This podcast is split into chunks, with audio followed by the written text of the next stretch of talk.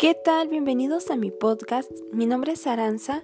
En este espacio conocerás la importancia de la educación para la salud, pero también hablaremos sobre qué pasa si estamos sentados todo el día.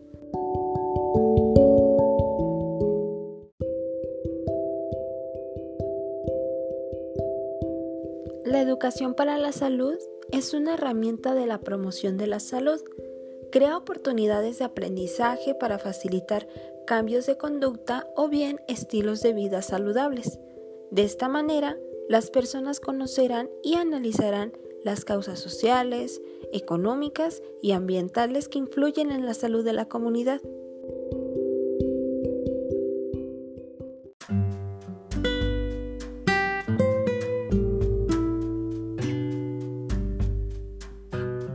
La educación para la salud es un proceso que informa, motiva y ayuda a la población a adoptar y mantener prácticas y estilos de vida saludables, pero también impulsa que haya cambios ambientales necesarios para facilitar esos objetivos.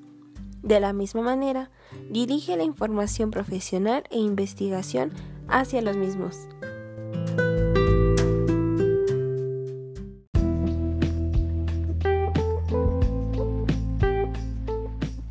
La mayor parte de nuestra vida la hemos pasado de pie.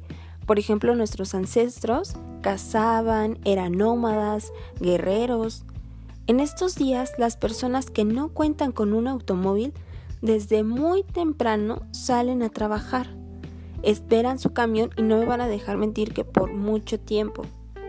Aguantan empujones en el metro, pero además tienen que soportar largas horas parados. Lamentablemente eso ha cambiado con la llegada del COVID-19. No todas las personas podemos salir, tenemos que hacer nuestras actividades en casa, por ejemplo estudiar o trabajar. Estamos sentados por mucho tiempo, tal vez por más de 8 horas. Y para ser sincera, nuestro cuerpo no fue hecho para eso y podría cobrar factura con el tiempo. Quizás quieras ponerte de pie y escuchar el siguiente tema que es ¿qué pasa si estás sentado todo el día?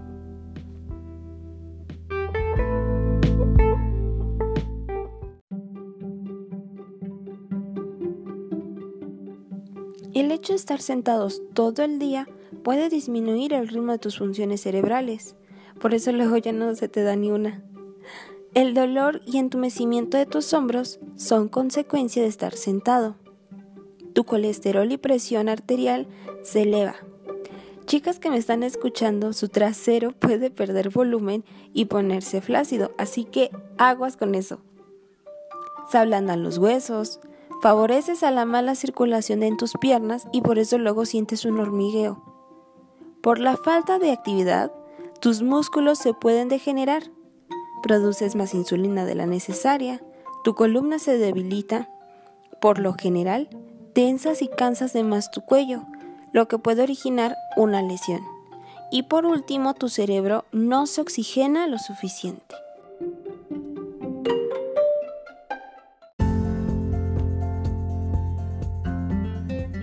Queremos prevenir todos estos problemas, te recomendaría que te dieras un tiempo y realizaras actividad física, lo que tú gustes, en algún lugar cómodo. Con media hora creo que es suficiente. No te olvides de acompañarlo con una buena alimentación, tomar agua y dormir bien, para tener así una vida más saludable.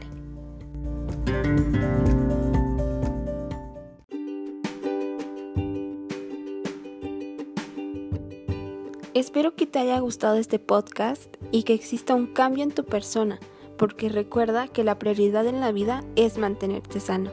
Hasta luego.